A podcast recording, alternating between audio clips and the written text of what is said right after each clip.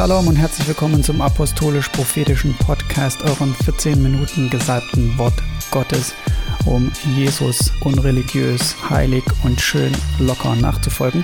Mein Name ist Matthias und ich begrüße euch zur ersten Sendung. Den Auftakt macht der Robert.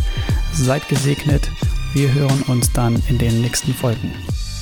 Vielleicht geht es dir so wie mir. Du bist seit einigen Jahren oder seit mehreren Jahren Christ, hast schon viel erlebt mit Gott, hast auch viele Gebetserhörungen erlebt, hast auch Wunder erlebt mit Gott, ähm, hast erlebt, wie Gott dich führt. Du hast aber auch andere Zeiten erlebt, Niederlagen, schwierige Zeiten, die du dir vielleicht so am Anfang nicht vorgestellt hast und vor allen Dingen nicht gewünscht hast.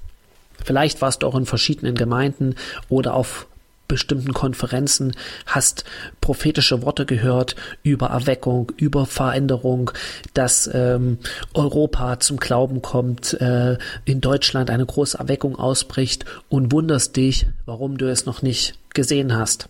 Waren alle diese Propheten falsch? Waren es vielleicht falsche Prophetien? Du warst vielleicht auch bei Gebetstreffen oder in Gebetshäusern, bei Gebetsnächten, wo 24 Stunden lang gebetet wird, dass Gott eingreift, dass Gott äh, Transformation bringt. Und äh, du hast es aber bis jetzt noch nicht gesehen. Und seien wir mal ehrlich, wenn wir uns Deutschland angucken und wenn wir uns auch unsere Gemeinden angucken, bis auf vielleicht einige wenige Ausnahmen, ist das Leben, was wir in der Apostelgeschichte sehen, die Kraft, die Wunder, die Zeichen und aber auch diese, sage ich mal, Gemeinschaft, die sie hatten und der Einfluss und äh, ich sag mal so die die Resultate, dass wirklich äh, viele Menschen auch zum Glauben kommen, nicht zu sehen, nicht da. Woran liegt das? Gott hat einen ganz klaren Plan für die Gemeinde, auch besonders in der Endzeit. Er sagt, dass er eine Braut zubereitet für seinen Sohn, die ohne Flecken, ohne Runzel, ohne Makel ist. Wenn du dir überlegst, wie vielleicht deine eigene Gemeinde aussieht oder wie Gemeinden aussehen, in denen du schon gewesen bist, müsste Jesus so wiederkommen, dass er sich beide Augen zuhält, damit er die Gemeinde so in Empfang nehmen kann, wie sie jetzt momentan ist. Aber das ist nicht Gottes Plan. Wir leben in der Endzeit. Und die Endzeit ist eine Zeit von großen Erschütterungen, ähm, wo Dinge wie jetzt das mit dem Coronavirus sozusagen nur äh, ein Teil sind, ein kleiner Teil von viel mehr Dingen, die noch über die Erde kommen werden. Und die Bibel sagt, dass die Menschen vergehen werden in Angst und in Erwartung der Dinge, die noch kommen werden als ich neulich einen Wasserkocher gekauft hatte, beziehungsweise den von der Arbeit äh, nach Hause gebracht habe, der hat so ein LED-Licht und leuchtet und da fanden das meine Kinder äh, total cool, wie wenn man den anschaltet, wie das dann so blau leuchtet. Und ähm, das war schon abends, war schon dunkel und es sah natürlich besonders schön aus. Und am nächsten Morgen sagt mein Sohn dann zu mir, als ich ihn wieder angemacht habe, oh, wenn's wenn's nicht dunkel ist oder wenn's hell ist, dann sieht es ja gar nicht so schön aus. Dann leuchtet es gar nicht so schön. Genauso ist es mit der Gemeinde. Die Gemeinde wird umso mehr leuchten, je dunkler die Zeiten sind. Je dunkler es draußen ist in der Welt, je mehr sozusagen die Welt sich von Gott entfernt, desto heller leuchtet oder sollte das Licht der Gemeinde strahlen und leuchten. Dazu möchte ich ein äh, Beispiel geben, als ich auf dem Weg äh, von äh, zur Arbeit war oder von der äh, auf dem Nachhauseweg und auch auf dem Weg zur Arbeit bin ich immer an einem Kirchgebäude vorbeigekommen. Eine alte, verfallene evangelische äh, Kirche. Und das Gebäude war noch nicht so verfallen, dass man es nicht mehr benutzen hätte können. Und ich habe dann manchmal einfach so gebetet und meine Hand ausgestreckt und gebetet, dass das Haus in äh, Gottes Bestimmung kommt, dass dort äh, wieder Gottesdienste stattfinden, dass der Heilige Geist dorthin kommt, dass, ähm, ja, habe mir das so vorgestellt, es wäre doch cool, wenn dort wieder Gottesdienste wären. Und während ich dann so bete, merke ich, wie der Heilige Geist zu mir redet und wie mir so sagt, ich brauche dieses Gebäude nicht. Und die alte Gemeinde muss sterben, weil sie mich auch nicht repräsentiert. Und das war wie so ein Schock für mich. Ähm, ein anderes Wort, was mir Gott noch gegeben hat zu diesem Thema. Ähm, vielleicht geht's dir auch so, Gott redet oft äh, durch Alltagsdinge auf Arbeit oder durch Dinge, die du im Haushalt machst oder die du erledigen musst, ähm, dass der Heilige Geist dann zu dir redet und dir versucht, was zu erklären. Und äh, auf Arbeit gab's ähm, ein Update auf Windows 10. Alle Rechner mussten auf Windows 10 geupdatet werden, weil es für Windows 7 kein Update mehr gibt. Und dann war es wie, als es gemacht wurde, als würde Gott zu mir sagen, es gibt kein Update mehr für die alte Gemeinde. Was meine ich mit der alten Gemeinde? Alte Gemeinde, oder so sind 90 Prozent der Gemeinden, sind nur auf einem Dienst aufgebaut, auf dem Hirtendienst, auf dem Pastorendienst. Fast alle Gemeinden in Deutschland und auch viele in Europa haben diesen einen Dienst, wo der Pastor oder ein Pastorenteam die meisten Entscheidungen trifft. Aber es geht gar nicht um Entscheidung, sondern es geht darum, dass Gott fünf Dienste gegeben hat. Gott hat die, äh, äh, die Apostel, Propheten, äh, Evangelisten, Lehrer und Hirten gegeben. Fünf Dienste und jeder einzelne Dienst hat eine Offenbarung von Gott, hat eine Salbung von Gott und kein Dienst hat alle Offenbarung von allen Diensten in sich selbst. Deswegen sagt ja auch Paulus, dass wir das, was wir jetzt erkennen, ist Stückwerk. Ja, wir brauchen das Stückwerk von jedem einzelnen Dienst. Wir brauchen das Stückwerk von jedem einzelnen anderen Christ sozusagen, um in, ein, in der Gemeinde die Fülle Gottes zu haben, um die Kraft und Fülle Gottes erleben zu können. Und ähm, genau, und ich lese dazu eine Bibelstelle aus Epheser Kapitel 2, Vers 19. So seid ihr nun nicht mehr Fremdlinge und Gäste ohne Bürgerrecht, sondern Mitbürger der Heiligen und Gottes Hausgenossen, auferbaut auf der Grundlage der Apostel und Propheten während Jesus Christus selbst der Eckstein ist, in dem der ganze Bau zusammengefügt wächst zu einem heiligen Tempel im Herrn, in dem auch ihr miterbaut werdet zu einer Wohnung Gottes im Geist. Das heißt, Gott will äh, in uns wohnen. Ich meine, das haben wir schon tausendmal gehört.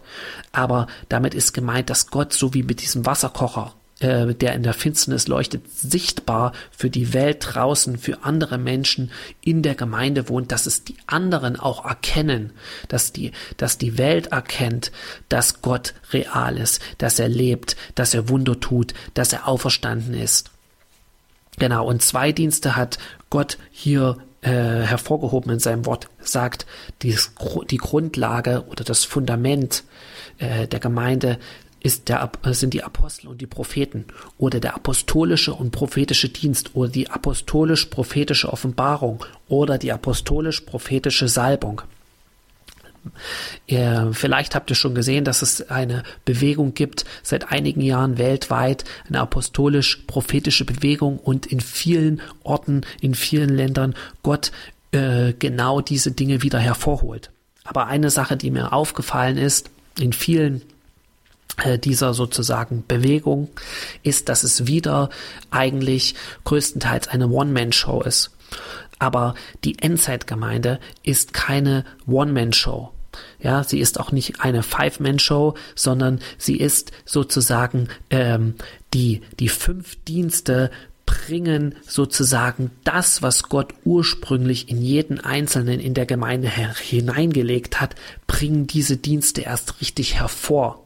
Ja, das bringen diese Dienste hervor. Deswegen heißt es auch in der Apostelgeschichte, große Gnade war auf ihnen allen. Ja, und es geschahen äh, Zeichen und Wunder durch die Hände der Apostel. Ja, aber es gab auch andere, die Wunder getan haben. Es geht jetzt nicht nur um Wunder, sondern es geht einfach auch um die, um die Gegenwart Gottes. Und wir brauchen diese Gegenwart Gottes. Und ich sag's mal so, äh, für diese Zeit, die kommt, äh, diese Endzeit, in der wir jetzt schon leben, ja, und die ja fortschreitet. Jesus redet ja davon, dass der Anfang der Wehen. Und äh, ich habe mehrere Kinder und war bei der Geburt bei allen Kindern dabei. Und äh, wer das miterlebt hat, der hat es hautnah wirklich erlebt. Wenn die Wehen begonnen haben, dann kommt das Kind. Dann ist es nur eine Frage der Zeit. Und genauso kannst du jetzt erkennen, es ist nur eine Frage der Zeit, bis Jesus äh, wiederkommt. Aber wir wissen auch, bevor Jesus wiederkommt oder ein ganz wichtiger Bestandteil der Endzeit ist, dass sich der, der Teufel nochmal aufbäumt und der Antichrist kommt. Und die Gemeinde, die nur auf der Salbung und Offenbarung des Pastors aufgebaut ist oder auf der Offenbarung des vielleicht äh, Lehrdienstes oder äh, Hirtendienstes oder vielleicht auch des Evangelisten, was man an manchen Orten auch noch in Gemeinden hat, wird nicht in der Lage sein, durch diese Zeit durchgehen zu können. Mein Vater hat mir neulich gesagt, die Endzeit bringt auch die Endzeitgemeinde hervor. Ähm, so ähnlich. Äh, bestimmte Dinge äh, können wir nicht hervorbringen, auch nicht durch Lehre. Bestimmte Dinge können wir nicht durch äh, gute Predigten, durch Veranstaltungen oder Evangelisation oder was weiß ich oder Gebetsnächte oder Gebetshäuser hervorbringen. Bestimmte Dinge kommen erst durch die Umstände. Ja, das heißt, die Endzeitgemeinde wird geboren in der Endzeit durch durch auch äh, Verfolgung, Trübsal und viele andere Dinge. So, und jetzt ist die Zeit sozusagen, das zu erkennen, äh, besonders auch ähm, für die Pastoren selbst. Deswegen rede ich auch zu den Pastoren, die das hören. Es reicht nicht aus. Die Offenbarung, die Gott dem Pastor gegeben hat, ist nicht ausreichend für die Gemeinde, um die Gemeinde fit und äh, sozusagen siegreich zu machen, durch diese Zeit durchzugehen ohne Furcht.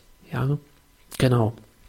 Weil das, was die Menschen hauptsächlich in dieser Zeit bewegen wird, und das haben wir jetzt auch in der Corona-Krise gesehen, ähm, ist Furcht. Ja, deswegen sagt der Jesus, die Menschen werden vergehen in Angst und Erwartung der Dinge, die noch kommen werden, über sozusagen die Welt. Oder er sagt ja auch zu den Jüngern, in der Welt habt ihr Angst. Das heißt, es ist, warum haben, äh, es gibt Dinge, die uns Angst machen. Aber seid getrost, ich habe die Welt überwunden. Und dass das nicht nur ein theoretisches Wort ist, sondern dass du das erleben kannst, dass du das fühlen kannst in deinem Alltag, in den Herausforderungen, die du hast. Äh, dazu brauchst du diesen fünffältigen Dienst, beziehungsweise am, äh, äh, an allererster Stelle apostolisch, prophetische Lehre und Offenbarung. Und deswegen wollen wir euch jeden Freitag ähm, Dinge, die Gott uns gezeigt hat, die Gott uns offenbart hat, weitergeben, wo wir glauben, dass es nicht nur für uns ist, dass wir das nicht nur für uns behalten sollen, sondern dass Gott euch dadurch äh, den Sieg geben wird in verschiedenen äh, Bereichen, wo du vielleicht noch keinen Sieg bisher hattest oder dir auch eine völlig neue Sichtweise eröffnet über Dinge, die du vielleicht so noch gar nicht gesehen hast. In diesem Sinne ähm, möchte ich äh, noch mit einer Bibelstelle äh, abschließen. Und zwar in der Apostelgeschichte. Das heißt Apostelgeschichte 2, Vers, jetzt raschelt ein bisschen, 42. Da steht, und sie blieben beständig in der Lehre der Apostel und in der Gemeinschaft und im Brotbrechen und in den Gebeten. Es kam aber Furcht über alle Seelen und viele Wunder und Zeichen geschahen durch die Apostel. In diesem Sinne will ich mit einem Gebet abschließen. Ähm, ich danke dir, Herr. Ich danke dir, dass du uns in diese Zeit gestellt hast. Du wusstest, bevor wir geboren werden, in welcher Zeit wir leben werden und leben sollen. Und du hast uns auch vorbereitet, dass wir durch diese Zeit durchgehen können, dass wir durch diese Zeit siegreich durchgehen können, dass wir das Licht sind. Und wir brauchen keine Angst zu haben vor dem, was kommt, weil du in uns lebst. Und ich bete einfach, dass du, dass du Offenbarung freisetzt, Offenbarung freisetzt, welchen Platz du für jeden Einzelnen hast in deinem Reich von allen Leuten, die jetzt zuhören und dass du einfach diesen, ähm, diesen Dienst hervorbringst in allen Gemeinden, in unserem Land, ähm, in Jesu Namen. Gott segne euch und ich wünsche euch eine schöne Woche. Amen.